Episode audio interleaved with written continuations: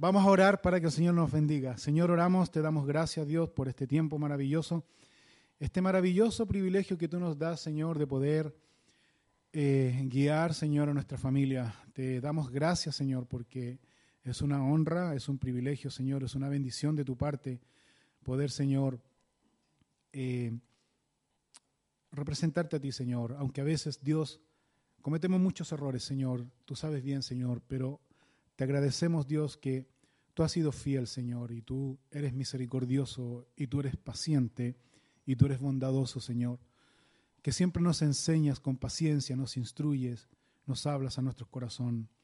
Pues ahora, Señor, te rogamos, Dios, que nos hagas sensibles a tu voz, a tus enseñanzas, para poder, Señor, guiar a nuestra familia, no solo de palabras, Señor, sino con nuestros hechos, con nuestra actitud, Señor, con nuestra sumisión a ti, Señor. Pedimos, Dios, tu bendición sobre cada uno, Señor, y te damos muchas gracias por este tiempo. Rogamos tu bendición, Señor, en el nombre de Cristo Jesús. Amén. Que Dios les bendiga a todos. Que Dios les bendiga. Que sea un lindo día.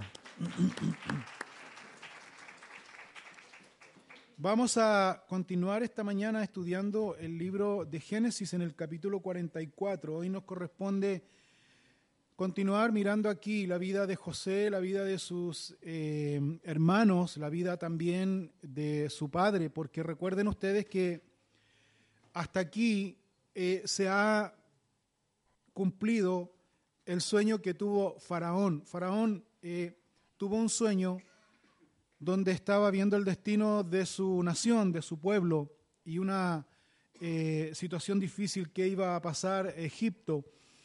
Por lo tanto, aquí ya se habían cumplido hasta aquí, hasta eh, Génesis capítulo 44, se habían cumplido ya los siete años de gran abundancia, donde eh, el administrador José distribuyó de tal forma las cosechas que Aquí en el capítulo 44 llevan el segundo año de los siete años de gran escasez. Por lo tanto, aquí ya empieza eh, el hambre no solo en Egipto, sino en los alrededores, llegando también a Canaán. Y, en Canaán recuerden ustedes que está Jacob, sus hermanos, eh, los hermanos de José. Entonces aquí hasta aquí también nosotros miramos y vemos que ya los hijos de Jacob habían tenido una entrevista ya con eh, el primer ministro o el varón egipcio eh, para comprar alimento. Y el varón egipcio se dio cuenta y observó que eran sus hermanos, que hacía 25 años atrás eh, lo habían vendido como esclavo a Egipto. José reconoce a sus hermanos, pero sus hermanos no reconocen a José, sino simplemente están viendo aquí un primer ministro de Egipto que les está vendiendo ciertos alimentos. Por lo tanto, José eh, usa un poco esta posición, esta, su condición de, de administrador, y junto con venderle este alimento le pone algunas condiciones. ¿Cuáles eran las condiciones? Las condiciones eran que si ellos volvían por segunda vez a buscar alimento, ellos debían cumplir y ellos debían traer en esta segunda avenida, en esta segunda vuelta, debían ellos traer a su hermano Benjamín, porque ya José había retenido a su hermano Simeón, estaba preso Simeón ahí con él lo tenía como rehén. Entonces, ellos podían volver, pero Simeón quedaba ahí eh, detenido en Egipto. Si ellos querían volver y tener alimento, entonces la segunda la condición era que ellos tenían que volver con su hermano menor Benjamín. Entonces ya pasan los años o pasa el tiempo y comienzan a, se les empieza a terminar el alimento. Y en esta segunda vuelta se da cuenta los hermanos de, de, de, José, traen consigo a Benjamín. Traen consigo a Benjamín, pero también traen un dinero que ellos se dieron cuenta que estaba en sus sacos de trigo, este, había un dinero, la cual ellos compraron el alimento, pero venía ese dinero de vuelta. Entonces, cuando ellos vuelven, ellos vuelven muy, eh, eh, muy temerosos, tenían que responder muchas preguntas, tenían muchas cosas que ellos tenían que eh, hacer y tenían a su cargo, tales como, por ejemplo, tenían que darle una buena respuesta al primer ministro egipcio de cómo ellos obtuvieron ese dinero en sus sacos. Lo segundo, tenían que rescatar a su hermano Simeón que estaba detenido como rehén. Y tercero, llevaban a su hermano menor Benjamín, pero tenían que volver de vuelta con su hermano Benjamín porque su padre si no se les moría. Y además tenían que volver con alimento, es decir, tenían muchas cosas que ellos, muchas responsabilidades que ellos tenían que hacer. Sin embargo, para hacer corta la historia, cuando ellos llegan ahí, el primer ministro los toma, los lleva a su casa, les sirve un buen alimento y estaban muy asustados los hombres. Y, cuando los toma y los lleva a su casa, eh, los sienta desde el mayor al menor, los sienta en la mesa y el primer ministro les sirve y cuando ve a Benjamín, eh, el primer ministro se emociona mucho porque sabemos que era José, pero ellos no sabían que era José. Se emociona, cuando se emociona, entonces eh, se retira de ahí, de ese lugar, va, se pone a llorar porque se conmovió, vuelve, se limpia su rostro, se seca sus lágrimas, vuelve nuevamente a la mesa y comienza a servirles. El primer ministro comienza a servirle. Algo que para los hermanos de José era muy inusual, eso no era común. Eso era algo muy eh, eh, coincidente, por decirlo de alguna manera, mucha sorpresa había. Y, eh, el primer ministro le da cinco porciones, le da cinco veces alimento a su hermano menor, Benjamín. Algo que también ellos pudieron haber observado, pero no se dieron cuenta. Bueno, la Biblia termina y, termina el capítulo 43 señalando lo siguiente, diciendo textualmente que terminaron en alegría, terminaron compartiendo. Hasta este punto, los hermanos de José no sabían que el primer ministro era José, es decir, José no revela su identidad. Pero como decimos en buen chileno, terminaron todos en buena onda, terminaron bien, con alegría, contentos, felices, y se regresaron nuevamente a su casa y se regresaron a su casa o se regresaron a su pueblo, a su casa con su padre, con alimentos, con dinero, con eh, su hermano eh, Simeón, con su hermano Benjamín. Es decir, que hasta aquí le estaba yendo espectacular, le estaba yendo excelentemente bien. Es decir, que ellos en esta eh, entrada a Egipto por segunda vez les marcó un antes y un después. Un antes porque ellos venían muy apesadumbrados, muy eh, preocupados, muy temerosos, con mucha responsabilidad. Salen de Egipto a su tierra, pero contentos, felices, y no les fue mal, no les fue tan mal como ellos pensaban, como ellos creían. Es decir, entonces que no pasó absolutamente nada con lo que ellos pensaban que iba a suceder. Es decir, hasta aquí estamos bien, que era lo que ellos eh, pensaban. Por lo tanto, esta situación nos deja claramente una gran enseñanza. La primera enseñanza que nosotros podemos ver aquí es claramente que Dios se manifiesta de muchas maneras en sus bondades, en sus misericordias. Él los provee, nos provee para todas nuestras necesidades. Dios es fiel, Él permanece fiel, Él no puede negarse a sí mismo. Pero sin embargo, nosotros no nos podemos dar cuenta que las bondades de Dios son para que nosotros podamos darnos cuenta de que debemos venir a Él, de que debemos arrepentirnos, de que debemos venir y rendirnos completamente a su eh, voluntad, y es algo que no hacemos.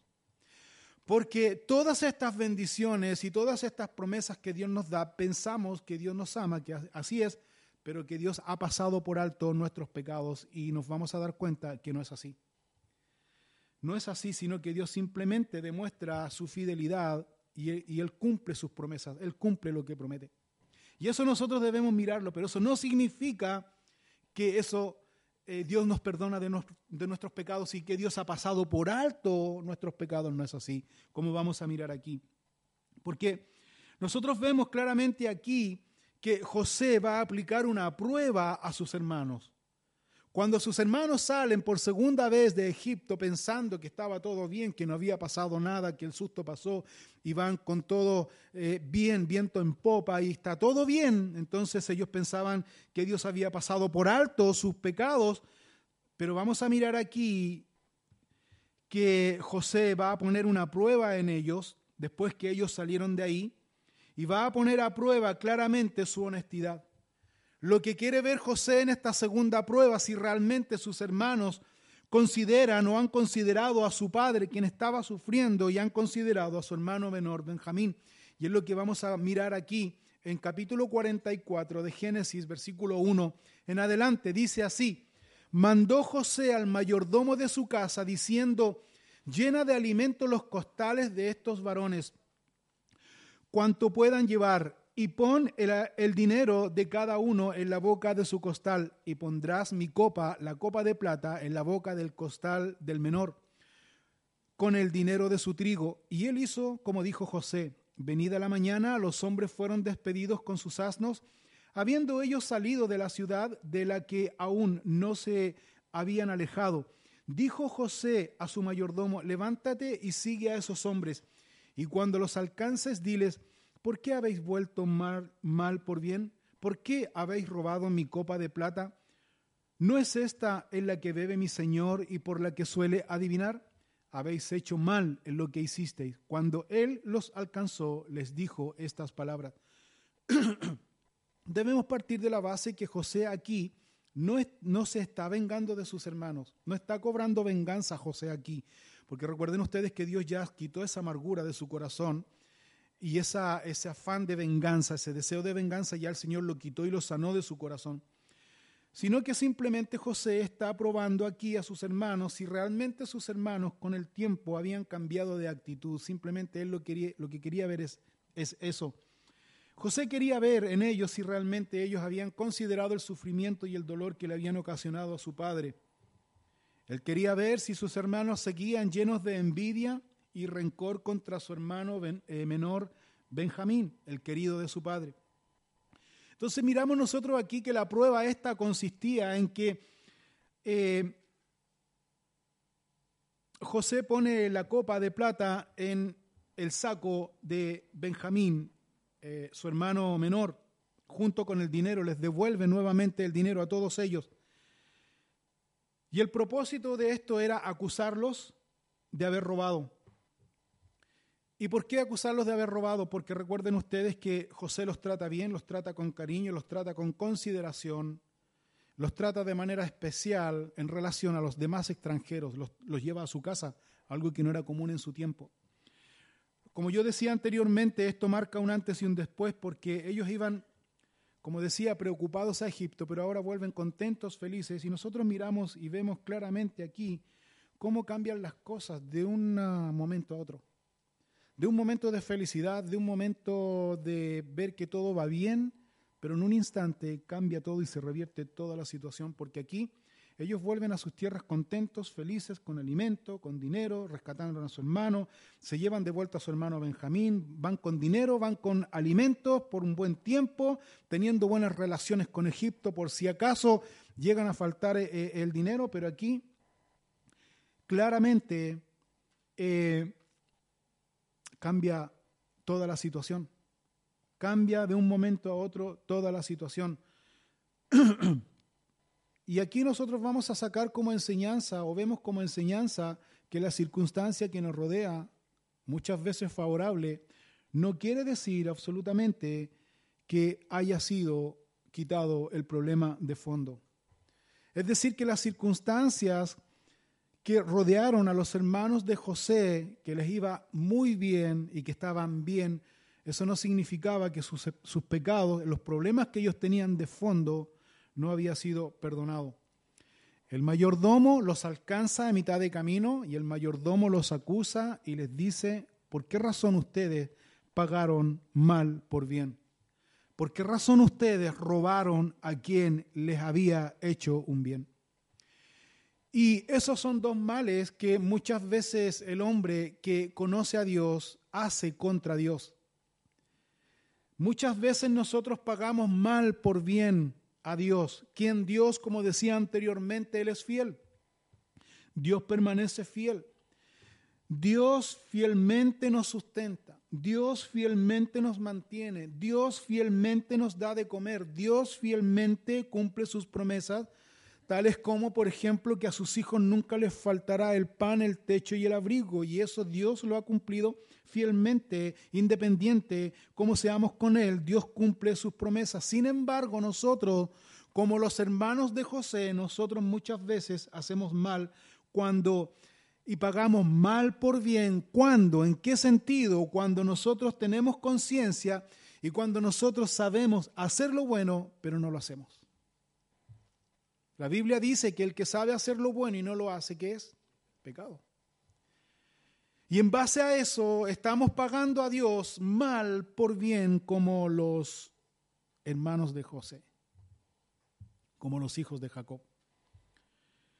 Y le ofendemos a Dios cuando también Dios nos habla constantemente en sus bondades, porque las bondades de Dios, eh, el cumplimiento a las promesas que Dios nos da, el sustento que Dios nos da, es para que nosotros podamos darnos cuenta y decir realmente Dios es maravilloso y yo no me merezco, Dios, que tú me ames tanto, por lo tanto, Dios, perdóname de mis pecados. Las bondades de Dios muchas veces nos inundan con el único propósito y sentir de que nosotros podamos arrepentirnos de nuestros pecados, pero es lo que nosotros no hacemos, porque miramos esas bondades de Dios como un mérito, miramos esas bondades de Dios que nos va bien en la vida, que somos bien y que y seguimos en apariencia. Fíjate, fíjate cómo somos nosotros de mentirosos muchas veces, eh, que ya esa mentira muchas veces está impregnada en nuestra cultura. Por ejemplo, nosotros podemos llegar aquí, a este lugar, a la iglesia, a la congregación, podemos llegar con enfermedades, podemos llegar mal, podemos llegar con problemas, podemos llegar tristes, podemos llegar muy mal, pero cuando nos encontramos y nos saludamos y alguien nos pregunta, qué bueno verte, ¿cómo estás? ¿Cuál es nuestra respuesta? Bien y en el fondo de nuestro corazón no estamos bien. Pero eso ya es algo que está impregnado en nuestra forma de ser. Y eso muchas veces es lo que nos sucede. Eh, no somos agradecidos, no obedecemos a los mandamientos que Dios nos da. Pensamos que al recibir beneficios de parte de Dios, pensamos que Dios, y asumimos que Dios ha pasado por alto nuestros pecados. Pero mira, José trató bien a estos, extranjeros, los llevó a su casa, los alimentó, los, sentó en su mesa. Fíjate, esto, estos hombres debieron haberse dado cuenta cuando el primer ministro los sienta en su mesa, les da un lugar del mayor al menor. La primera duda o, la primera observación que ellos debieron haber hecho es por qué, cómo saben ellos que nosotros estamos eh, en este orden. ¿Cómo saben los egipcios si no nos conocen que el mayor va acá y el menor acá? ¿Y cómo, cómo saben ellos nuestras edades? La primera cosa que les debió haber llamado la atención. Lo segundo, cuando ellos compraron alimento, se les fue devuelto su dinero.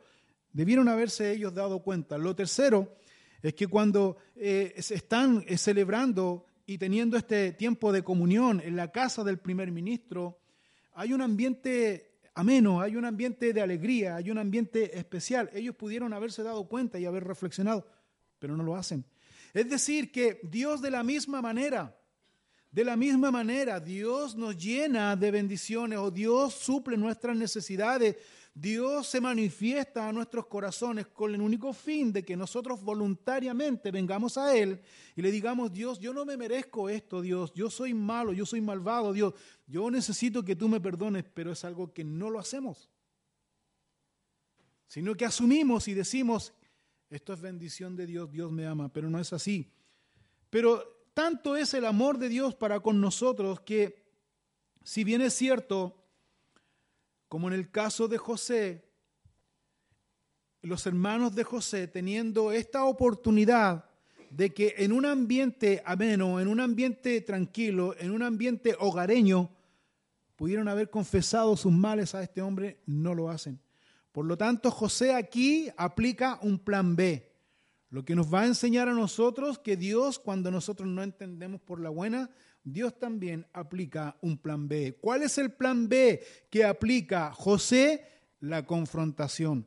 ¿Cuál es el plan B que Dios aplica en nuestro corazón? La confrontación. Nos confronta a través de su palabra y nos hace ver quién realmente somos nosotros. Estos hombres tenían la oportunidad de darse cuenta quiénes eran, no lo hacen. Estos hombres tenían la oportunidad de poder confesar sus errores, no lo hacen. Prefirieron no hacerlo. Nosotros llegamos aquí de la misma manera que llegaron los eh, hermanos de José a Egipto, de la misma manera, llenos de amargura, llenos de envidia, con ambición, con ira, con miedo.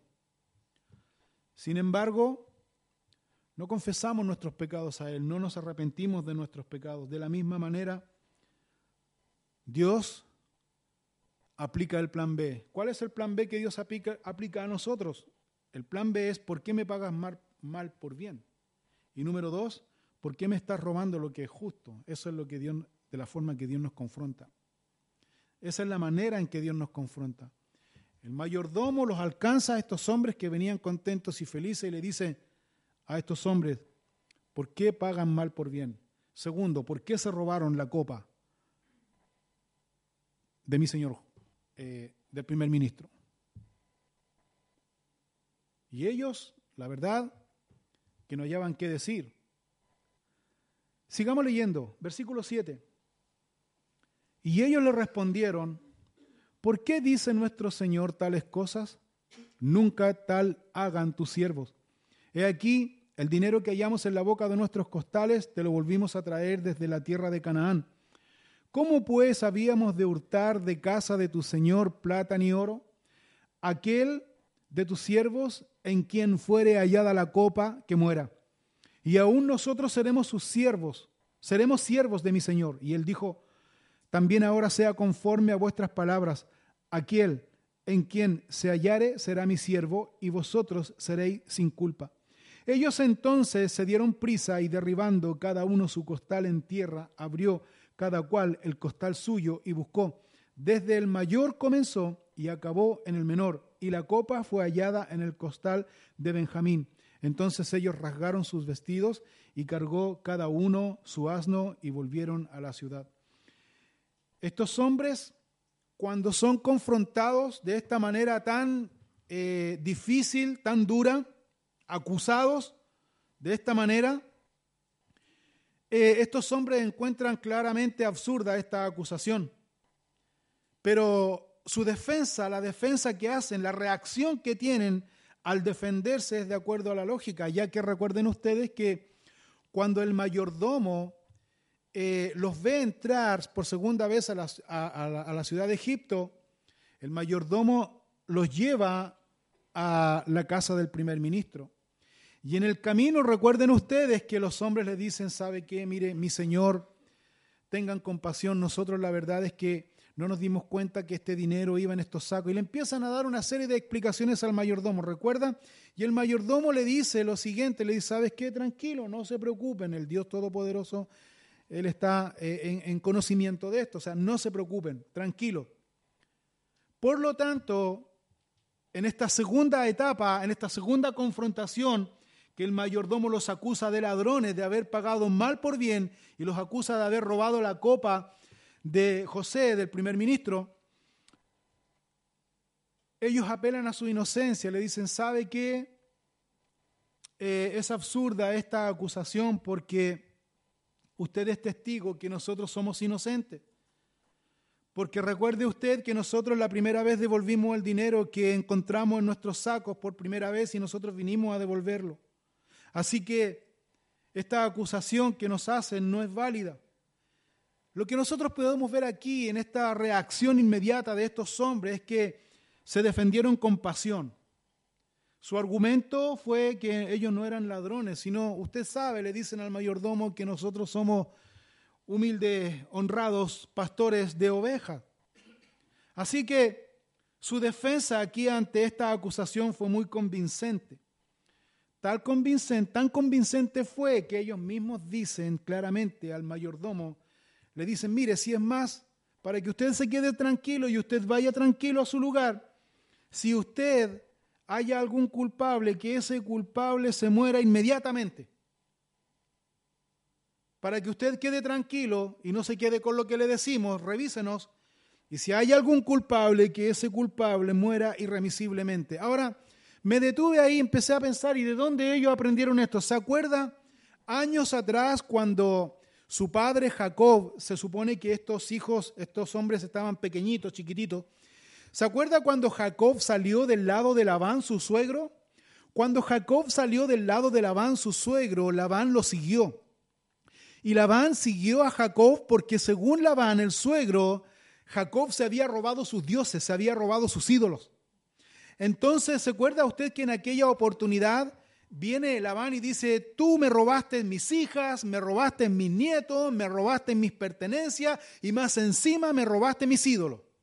Entonces Jacob le entró como el buen chileno que lleva adentro, no, no era chileno, le entra como algo y Jacob dice textualmente, ¿sabes qué? Le dice, tú me estás ofendiendo porque no es así, porque te trabajé por esto, pero, pero si tú encuentras, revisa, revisa todo, si tú encuentras tus ídolos, tus dioses, en donde tú encuentres tus dioses, que esa persona muera inmediatamente. Entonces Labán comenzó a entrar tienda por tienda, ¿recuerda? Y entra en la tienda de Raquel. Raquel, su esposa, la esposa de Jacob, ella había sido quien se había robado los ídolos de su padre y ella los había escondido. Entonces Labán entra a la tienda y no encuentra los ídolos. Entonces cuando Labán no haya sus ídolos, entonces Jacob dijo, ves y cómo me tratas de esta manera, etcétera, etcétera, y hizo todo su descargo a vivo por haber. Es decir, Labán no encontró nada. Pero en este caso es distinto. Pero lo que voy yo, la forma que tienen estos hijos de Jacob en reaccionar frente a esta situación, frente a esta falsa acusación.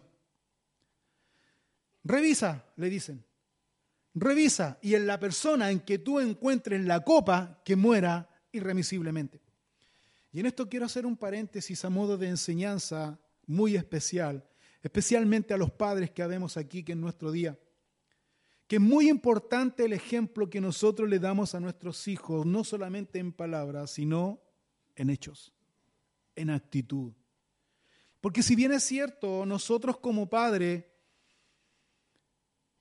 a veces no estamos el tiempo suficiente que nos encantaría estar con nuestros hijos y pasar tiempo con ellos. Eh, pero si tenemos conocimiento de Dios, debemos aprender esta lección.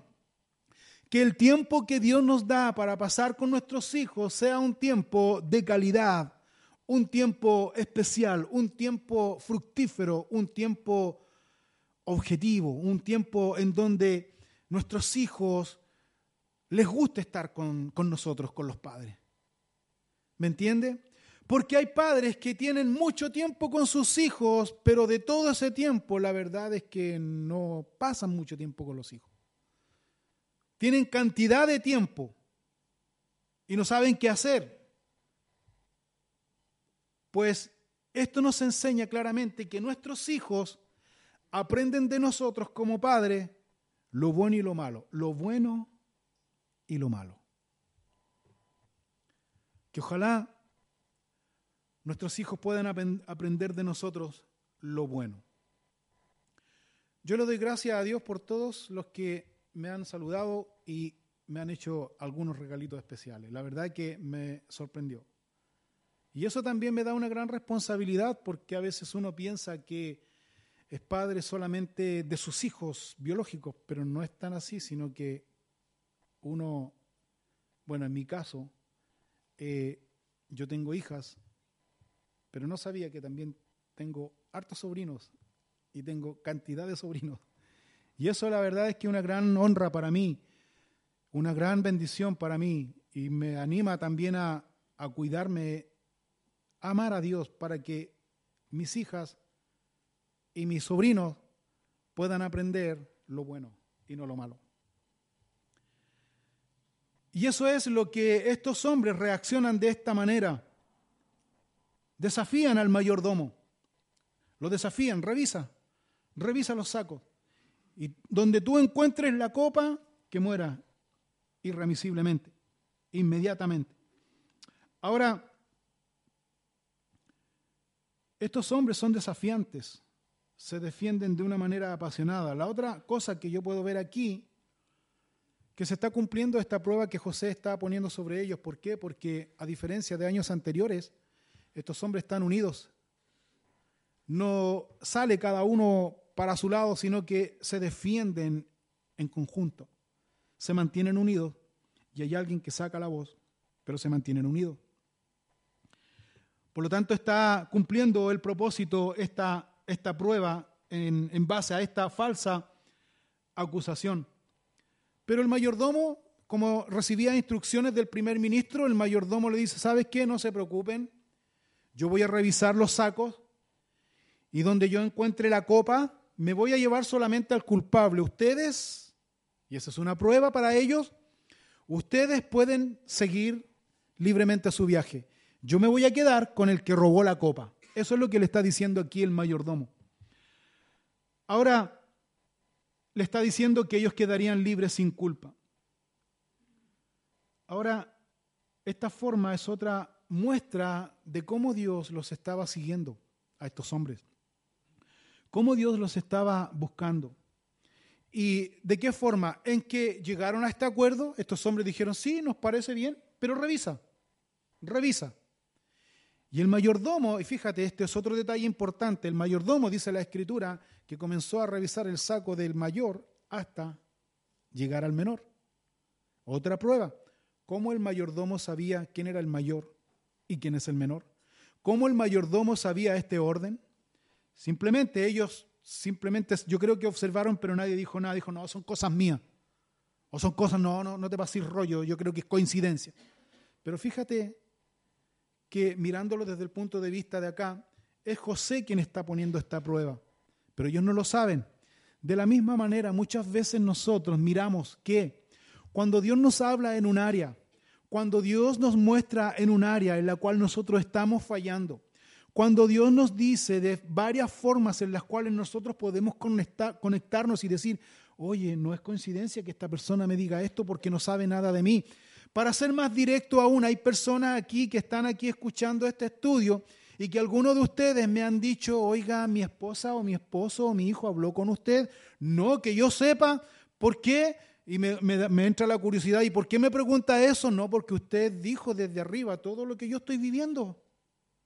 Qué casualidad, dicen algunos. Ah, ah, yo les digo, no es casualidad, sino que Dios conoce su corazón y Él sabe en el área en que usted necesita considerar, en el área en que usted necesita mejorar, es Dios. No, yo creo que es coincidencia. Bueno, es su opinión, pero yo personalmente no creo en las coincidencias. Dios está hablando en un área específica en su corazón, en la cual debe usted reflexionar y debe usted cambiar. Pero como los hermanos de José piensan, no, es coincidencia simplemente. Déjeme decirle algo, para Dios no existen las coincidencias. Pero sin embargo, siguiendo aquí, esto fue extraño. Fue extraño porque este mayordomo no sabía el orden de nacimiento de estos hombres. No lo sabía y comienza a revisar eh, eh, la carga del mayor al menor. Ahora, otro detalle más importante, que cuando estaba revisando la carga por segunda vez, se dieron cuenta el mayordomo que nuevamente estaba el dinero puesto ahí. Segunda coincidencia. Yo creo que los hermanos de José se miraron el uno al otro y no dijeron nada. Oye, ¿cachaste? No. ¿Cómo que no? ¿Otra vez está el dinero? Oh, ah, coincidencia. Sí, voy a hacer coincidencia. Si lo traemos a la realidad, muchas veces nosotros estamos en aflicción, estamos en necesidad. Y sin decirle nada a nadie, el Señor nos bendice de una manera sobrenatural. Y llegamos a la casa contentos y felices diciendo, ¿sabes qué? Coincidentemente me subieron el sueldo. Y me subieron el sueldo que ahora me alcanza, incluso hasta me sobra. Mira qué coincidencia, no es coincidencia.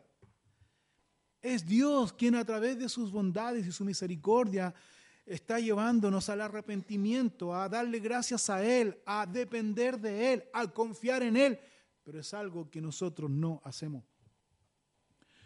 Ahora, nosotros miramos y vemos aquí claramente que este mayordomo sigue revisando la carga de estos hombres y en un momento a otro de la felicidad, de,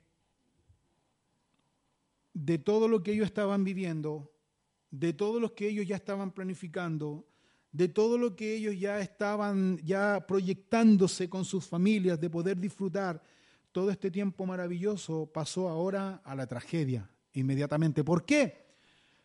Porque el mayordomo llega a la carga de Benjamín, el hijo menor, y encuentra la copa de plata que se habían robado de Egipto, de casa del primer ministro. Ahora, los hermanos de José muestran dolor y angustia. porque dice la escritura que ellos rasgaron, dice, vestidura. Dice el versículo 13, entonces ellos, dice, después que la copa fue hallada en el saco de Benjamín, en el costal de Benjamín, versículo 13 dice, entonces ellos rasgaron sus vestidos y cargó cada uno su asno y volvieron a la ciudad. Aquí nosotros miramos el hecho de que ellos al rasgar vestiduras, señal de dolor, de angustia, de tragedia y de volver todos juntos a la ciudad, eso indica claramente que el plan de José, el plan B de José de confrontarlos, está llegando a buen resultado. ¿Por qué? Porque a diferencia de años anteriores, estos hermanos, estos hombres, debieron haber seguido su camino, seguían su camino, cada cual se preocupaba de sí mismo. Pero aquí no lo hacen, aquí no lo hacen. Ellos tenían la opción de volver, de dejar a su hermano Benjamín, otra vez Benjamín. Otra vez te robaste, pero. Ya, ¿sabe qué? Paga tú tu consecuencia. Debieron, tenían la oportunidad de hacerlo. De hecho, el mayordomo les dijo, yo me llevo al culpable, ustedes sigan su camino, yo me llevo al culpable. Podían haber hecho, tenían la opción de haber hecho, de haber hecho esto, de seguir este camino. Tenían la opción de volver nuevamente a su padre Jacob y decirle al papá, ahora, con justa razón, de que Benjamín no va a volver nunca más porque Benjamín robó. Pero no lo hacen. No lo hacen. Sino que dice la Biblia aquí que ellos rasgaron sus vestiduras en señal de tragedia y de dolor. Pero aquí la segunda parte del versículo 13 dice, y cargó cada uno su asno y volvieron todos juntos a la ciudad. Yo creo que mientras ellos están volviendo a la ciudad, están volviendo nuevamente juntos a la ciudad, ahora ya no están volviendo ellos no están regresando nuevamente a la ciudad de Egipto contentos y felices, sino que ahora ellos van en cierta manera en calidad de imputados. Es decir, el único imputado que va ahí es Benjamín porque a él lo pillaron robando, supuestamente. Pero los demás están haciendo causa común, los demás están siguiendo a Benjamín, su hermano y todo. Y mientras, me imagino yo, mientras ellos van de vuelta a la ciudad de Egipto, yo creo que otra vez viene el pensamiento, ¿cómo pueden ellos ahora demostrar su inocencia? ¿Cómo ellos pueden ahora eh, defender a Benjamín si lo sorprendieron robando? Como haya sido, pero lo sorprendieron robando. ¿Cómo, qué iba a pasar ahora con Benjamín? Lo iban a ejecutar, lo iban a dejar esclavo, pero como fuera, de la forma que fuera, es el culpable. La otra pregunta es, ¿qué le van a decir ¿Qué le va a decir Judá? Porque Judá fue quien tomó cargo de Benjamín. Judá le dijo a su papá Jacob, papá le dijo, yo me hago cargo de Benjamín. No te preocupes, yo voy a responder con él. Su padre confió, su padre creyó. Ahora Judá se le presenta este problema. ¿Qué le va a decir a su papá? Y están todos conscientes y, seguros que su papá por segunda vez no va a soportar el dolor y la pérdida de su segundo hijo más querido. No lo va a soportar porque su papá ya tiene sus años. Entonces, en resumidas cuentas, todos estos hombres estaban, pero más que complicados. Pero dentro de esta complicación nosotros podemos rescatar algo muy importante, una actitud muy positiva de cada uno de ellos. Y quiero repetir esta frase, cada uno dice, cargó su asno y volvieron juntos a la ciudad permanecieron unidos, permanecieron juntos, como familia, en las buenas y en las malas, permanecieron juntos, no importa. Mira, aquí no está en cuestionamiento si te robaste Benjamín la copa o no, no está en, no está en discusión eso, pero estás pasando una tragedia, estás pasando una situación difícil. Benjamín, no te vamos a dejar solo. Benjamín, cuenta con nuestro apoyo. Benjamín, vamos a estar contigo. Benjamín, no te vamos a dejar solo en la tragedia, en el dolor. Qué triste ver familias que supuestamente son cristianas, son hijos de Dios, pero no vemos esta unidad. No vemos este compañerismo. De hecho, es más, cuando hay una persona, un miembro de nuestra familia, de la familia que está pasando tiempos difíciles, ah, bueno, algo malo debió haber hecho este. Por eso la está pagando. Si la Biblia dice, y citas la Biblia, lo que siembra eso cosecha. Y este sembró mal, acuérdate, está cosechando. ¿Quiénes somos nosotros? Primero debemos entender que nosotros, Dios no nos llamó para, para juzgar. No hay ningún juez, Dios no ha llamado a ningún juez. De hecho, hay un juez. Y ese juez, que nuestro Señor Jesucristo dijo, yo no he venido a juzgar al mundo. Yo no he venido a condenar al mundo. ¿Qué dijo? Yo he venido a qué? A salvar al mundo. Y Él tiene todo el derecho. ¿Recuerda al Señor Jesucristo cuando le traen a esta mujer sorprendida en adulterio y lo ponen ante Él? Ponen a estos fariseos, ponen a la mujer ahí ante Él y estaban a punto de apedrearla y desafiaron al Señor y le dicen, Señor, esta mujer fue sorprendida en adulterio. Y el Señor Jesucristo ni siquiera miró a los ojos a estos hombres, ni siquiera miró a estos hombres. Y el Señor Jesucristo dice el Evangelio de Juan que estaba escribiendo algo, estaba haciendo algo. No sabemos qué, pero estaba haciendo algo ahí, no miró, no los miró. Y el Señor Jesucristo simplemente dice lo siguiente, sin mirar a estos hombres. El Señor Jesucristo dice lo siguiente, mujer dice, perdón, dice, el que esté libre de pecado, que lance la primera piedra. Y hasta ese punto, si tú miras bien, el Señor Jesucristo no miró a estos hombres, ni miró a la mujer hasta ahí, no, no, no los mira. Simplemente todos ellos se fueron. Ahí fue en ese momento en que Jesús mira y le dice y le hace la pregunta a la mujer y le dice, mujer, ¿dónde están los que te condenan? Y la mujer muy temerosa mira, Señor, no sé.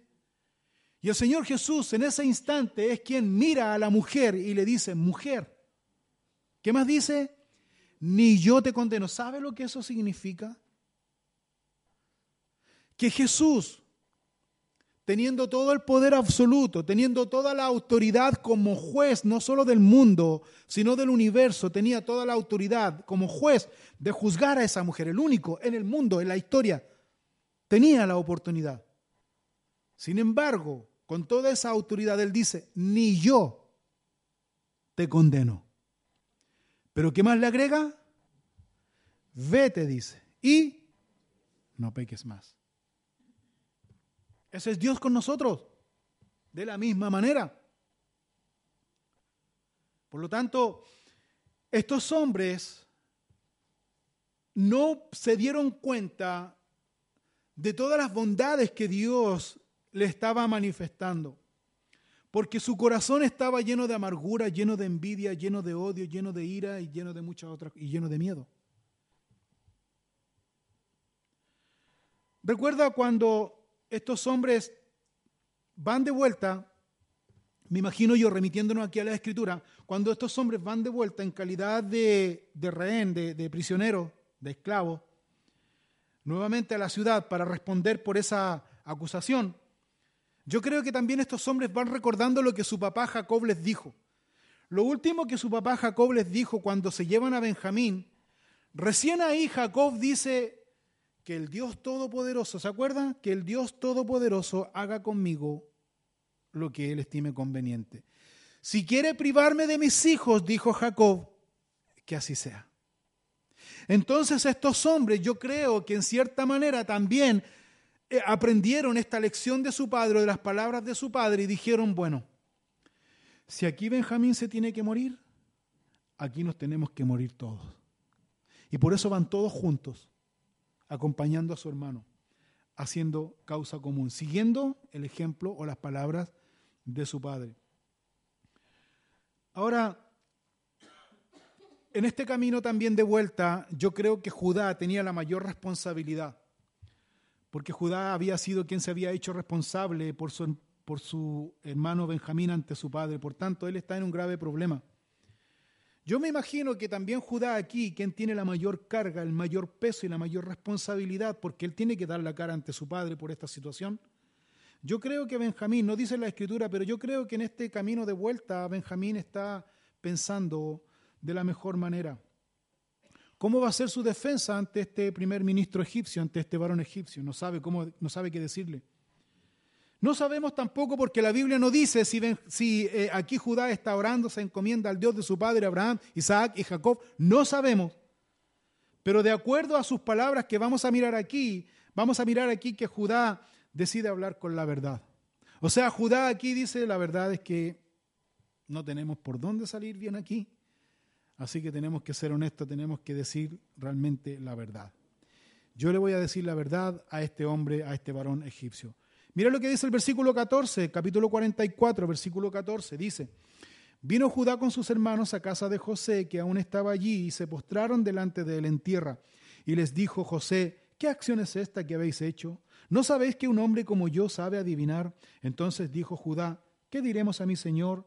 ¿Qué hablaremos? ¿O con qué nos justificaremos? Dios ha hallado la maldad de tus siervos. He aquí nosotros somos siervos de mi Señor, nosotros y también aquel en cuyo poder fue hallada la copa. José respondió, nunca yo tal haga. El varón en cuyo poder fue hallada la copa, él será mi siervo. Vosotros id en paz a vuestro Padre. En, esta, en este tercer encuentro, por decirlo así, que tienen los hijos de, de Jacob con José, fíjate, me llamó la atención que ya no se inclinan Recuerda cuando, cuando están los hijos, eh, están estos hombres en la casa de José del primer ministro para cenar con él y al mediodía llega el primer ministro y cuando llega el primer ministro eh, a la casa, estos se inclinaban, ¿se acuerdan? Se inclinaron como tres veces. ¿Cómo estaba? Bienvenido, qué sé yo. Y después el, primer ministro les preguntó y les dijo, ¿y cómo estaban? ¿Cómo estuvo el viaje? Bien, y se inclinaban otra vez, se inclinaban, tan simple como, se inclinaban y decir, oye, ¿y cómo está su padre, el, anciano que ustedes me hablaron, que está allá en Canaán con su familia? Bien, está. y otra vez se inclinaban. Parecían asiáticos, y se inclinaban, y todo el rato se inclinaban. Pero aquí no se están inclinando. Aquí dice textualmente, vino Judá con sus hermanos a casa de José, que aún estaba allí, se postraron. ¿Sabe lo que significa eso? No se inclinaron, se postraron, se arrodillaron, pusieron su rostro en tierra, estiraron sus manos, se postraron, sin mirar a los ojos, se postraron, se rindieron. Y José, yo creo que él pensó, no dice la Biblia, pero yo creo que él pensó el cumplimiento del sueño que él tuvo cuando tenía 17 años. ¿Se acuerda que él tuvo un sueño en donde él veía que sus hermanos y su padre se inclinaban ante él y sus hermanos le dijeron, ¿acaso nos vamos a inclinar ante ti? ¿Acaso, acaso eh, eh, ya ahí está el soñador, ya está soñando ya cosas raras? Y por esa razón tuvieron mucha envidia y ahí sucedió lo que todos ya sabemos que pasó con él. Pero aquí él ve el cumplimiento de esto, se postraron, se postraron. Ahora estos hombres no sabían que el primer ministro era su hermano, sino que era simplemente el varón egipcio. Pero ¿por qué se postran delante de él? Porque con esta actitud ellos están demostrando claramente que son culpables, se sienten culpables. Y aparte de sentirse culpables, se sienten muy quebrantados por esta situación. José les dice lo siguiente, dice, no sabéis, dice el versículo 15, primero les dice, ¿qué acción es esta que habéis hecho? O sea, ¿qué hicieron muchachos? Nos juramos amor eterno, tomamos de la misma copa, comimos en la misma mesa, de hecho, Oye, me cayeron re bien que yo los atendí, yo les serví. Y eso no es común, pero como son buena onda, son buenos cabros, la pasamos bien. Eh, somos del mismo equipo, vimos el mismo partido. No, ¿a la qué hora el partido? Perdón. La pasamos bien y ¿qué pasó? ¿Me pagaron mal por bien?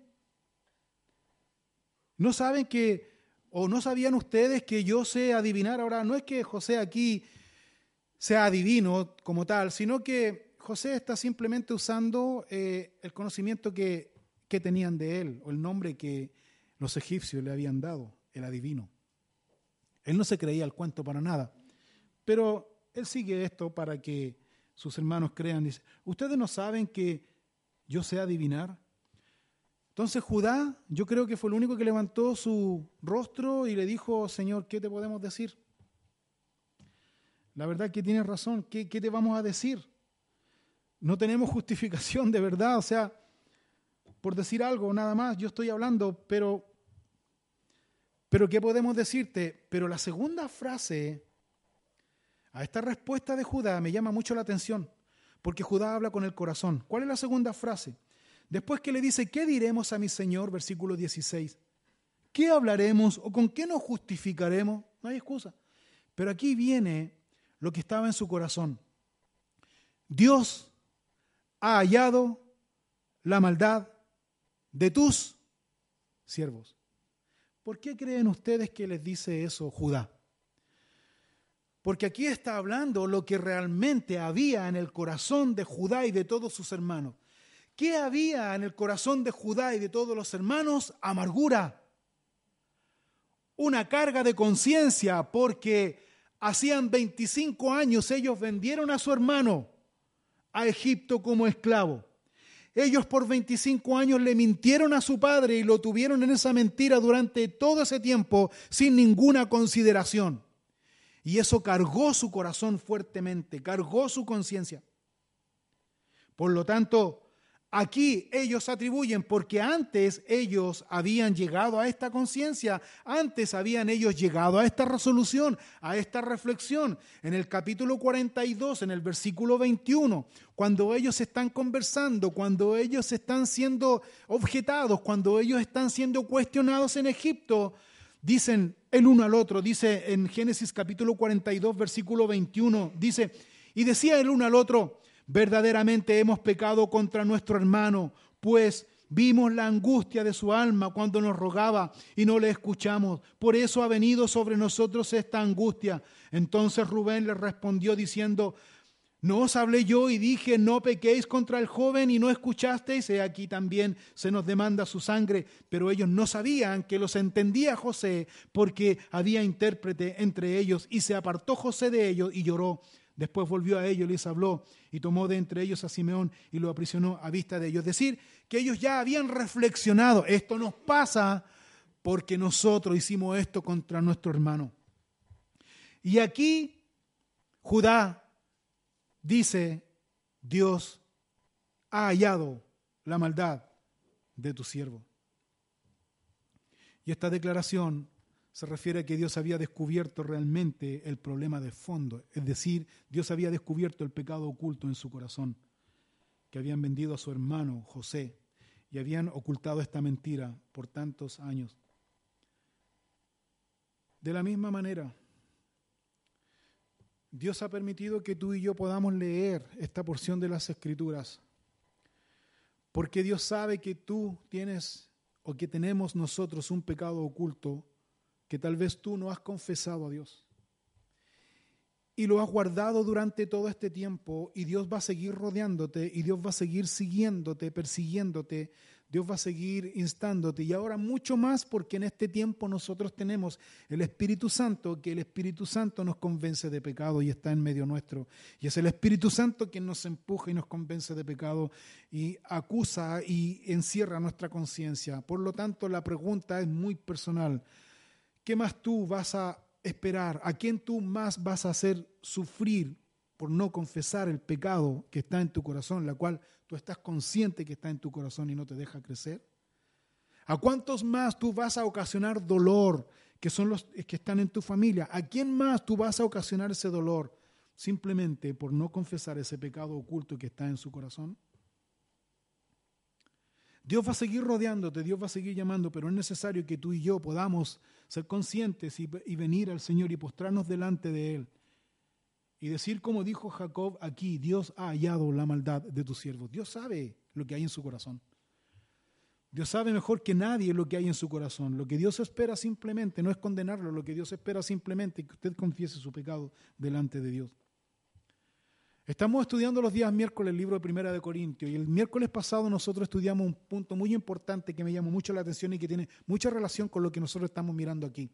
Pablo estaba mandando su carta a los Corintios y Pablo les está diciendo a los Corintios claramente aquí que ellos debían arrepentirse de ciertos pecados. Y Pablo toma como ejemplo cinco pecados de muchos que cometió el pueblo de Israel en el Antiguo Testamento. Cinco pecados, tales como, por ejemplo, eh, la codicia, la idolatría, eh, la fornicación y la tentación al Señor, que es desafiando al Señor, y la murmuración. Codicia, idolatría, fornicación en todas sus manifestaciones y desafíos abiertos y constantes y derechos a Dios y su palabra. Y quinto, murmuradores o más bien criticones con mala intención. Cinco pecados que Pablo toma como ejemplo para enseñar a los corintios, las cuales ellos estaban viviendo. Cinco pecados dentro de muchos que la iglesia del Señor está en este tiempo viviendo. ¿Qué está viviendo la iglesia del Señor en este tiempo? Codicia, idolatría, fornicación en todas sus manifestaciones. Cuando hablamos en todas sus manifestaciones, también hablamos de los vicios que uno puede mirar y ver a través de la pornografía. Y como ya hemos dicho anteriormente, la pornografía no solamente se ve, sino la pornografía ahora está inserta en las canciones, en muchas letras de canciones que incitan justamente a la sensualidad. En pequeñitos, en, chiquititos, están ya contaminando sus mentes. Fornicaciones en todas sus manifestaciones. Desafiantes a Dios y su palabra, tentando a Dios y su palabra en todo. ¿Acaso solamente Dios? ¿Acaso yo puedo encontrar la respuesta en Dios? Yo puedo encontrar respuesta en otras cosas, no en Dios solamente. Dios no es absoluto. Eso es desafiar a Dios, eso es tentar a Dios. Murmuradores, criticones, ¿quiénes son esos? Los que están infectando y contaminando de acuerdo a su punto de vista su vida, su conducta y también a los demás, la iglesia del Señor. Si tú estás en alguno de estos pecados o otros pecados y el Espíritu Santo te ha mostrado por medio y a través de su palabra que eso es pecado, que eso es malo a los ojos de Dios. Es decir, en otras palabras, siento más simple y más directo, si tú sabes hacer lo bueno y no lo haces, estás en pecado.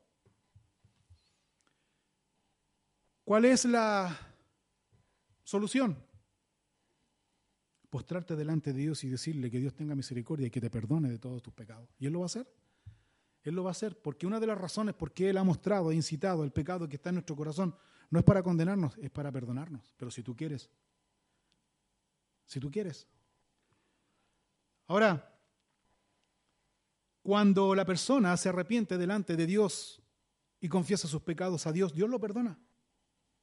Cuando Dios lo perdona, ¿sabe lo que hace Dios? Dios comienza a oír tus oraciones. Dios no solo oye tus oraciones, sino también Dios va a estar atento a tus ruegos. Dios cuando esté, ponga atención a tus ruegos, Dios va a sanar tu corazón si tú eres constante en la comunión con Él. Y cuando tú seas constante en la comunión con Él, ¿sabe lo que vas a vivir tú? Una libertad absoluta. Tú vas a vivir una libertad absoluta. Independiente de las circunstancias que te estén rodeando, que a veces las circunstancias no son de las mejores. Pero cuando tú tienes tu comunión con Dios, pase lo que pase, vivas lo que viva, vivas, tu corazón siempre va a estar gozoso y dependiente de Dios.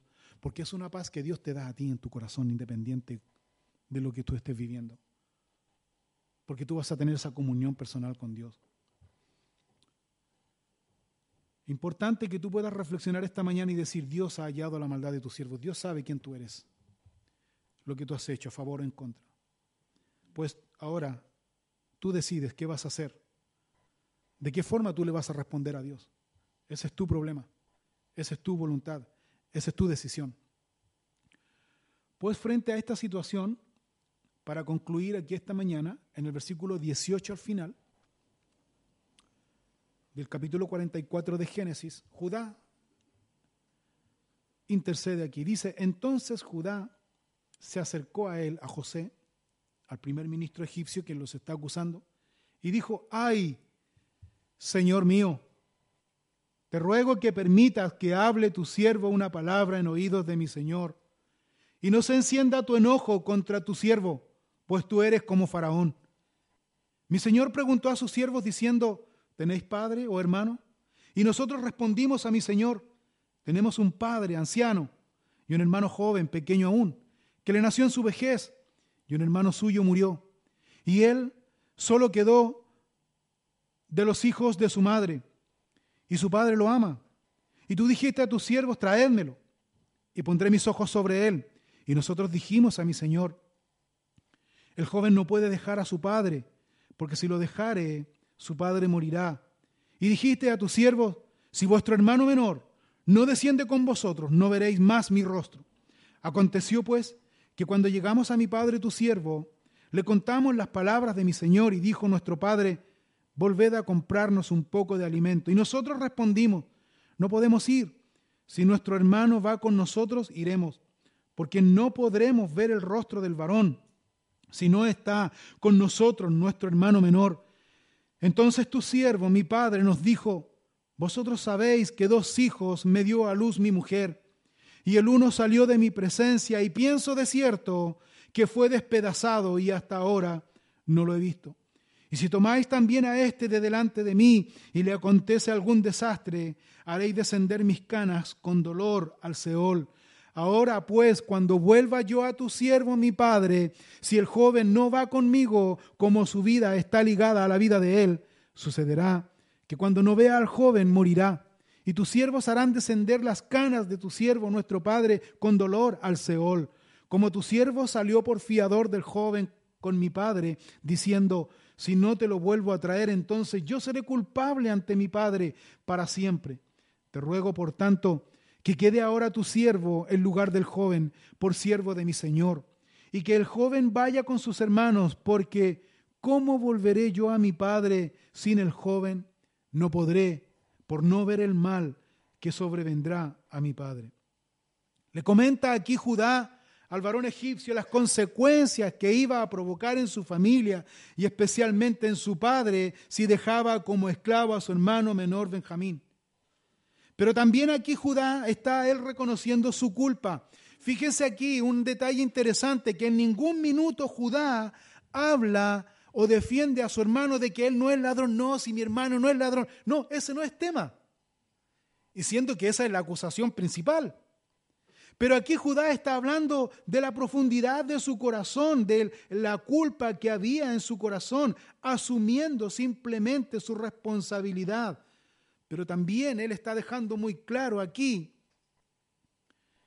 que ellos frente a toda esta situación han sido obedientes a todas las condiciones que el varón egipcio les ha puesto. Mi Señor dice, nosotros te hemos obedecido, a pesar de que mi Padre no ha estado de acuerdo, pero nosotros te hemos obedecido, apelando a esa eh, eh, obediencia o esa condición, digamos, cumpliendo esa condición. Eh, Judá le está diciendo aquí, sabe, dice, mi Padre ya perdió un hijo. Cuando, cuando, yo me imagino que cuando Judá está diciendo, mi padre ya perdió un hijo de su mujer, yo creo que José puso más atención. A ver qué va a decir este. Y levantó la ceja. No, no creo que tenían ceja, porque los egipcios no tenían. No. Pero levantó la frente. y a ver qué va a decir. Mi padre dice, ya perdió a un hijo que fue muerto, fue despedazado por una bestia del campo. Cuando José, me imagino yo, que escucha esta razón, José entonces se explicó, se respondió, o fue la respuesta de por qué su padre nunca lo fue a buscar. ¿Por qué su padre Jacob nunca lo fue a buscar? porque la mentira fue que su hijo fue despedazado. La mentira fue tan elaborada, tan creíble, porque recuerden ustedes que los hermanos robaron la túnica, ¿cierto? La rompieron, la mancharon en sangre y le dijeron, esto es lo que encontramos de tu hijo. Y su padre quedó con eso. Nunca lo salió a buscar. Entonces José ahora, ah, ahora me calza, después de 25 años, ahora me calza. ¿Por qué mi viejo no me salió a buscar? Por esa razón. Ahora, Judá no está pidiendo la libertad de Benjamín, y eso me llama también mucho la atención en, esta, eh, eh, eh, en este discurso, digamos, en esta defensa. Judá, ¿por qué? Porque Judá está hablando de su corazón. Ahora, ¿por qué Judá está hablando tanto de su corazón? ¿Por qué Judá le interesa volver con su hermano Benjamín? Porque recuerden que Judá, él ya había perdido dos hijos. Una persona, una persona que ha perdido un hijo, una persona que ha vivido una situación difícil puede entender a otro, que no es así. Entonces Judá dice, ¿sabes qué? Mira, yo, él habló con el corazón porque él perdió dos hijos. ¿Recuerdan? Tamar perdió dos hijos, entonces él sabía lo que eso significaba. Más encima, su padre está avanzado de años, no lo va a resistir, no lo va a resistir. Entonces Judá dijo, ¿sabes qué? Déjame a mí. Mire, Señor, déjeme a mí, pero no permita que el viejito se muera. Porque si yo no llego con mi hermano, el viejito se va a morir. Mire, déjeme a mí. ¿Cómo volveré? Y esto yo creo que conmovió fuertemente el corazón de José. ¿Cómo volveré yo a mi padre sin el joven? No puedo. No puedo. Es decir, ¿sabe? Mire, yo la verdad no me imagino ver la reacción de mi papá cuando no ve a su hijo Benjamín. Se va a morir. Se va a morir mi viejo. De la misma manera, así es nuestro Señor Jesucristo como Judá, quien intercede por nosotros ante nuestro Padre Celestial. De la misma manera, el Señor Jesucristo, aunque Judá estaba dispuesto a tomar el lugar de Benjamín, pero no lo llevó a cabo, pero sí Jesucristo tomó él nuestro lugar. Hijitos míos, dice Juan, si alguno hubiere pecado, así dice, ¿no? Hijitos míos, si alguno hubiere pecado, ¿qué más dice?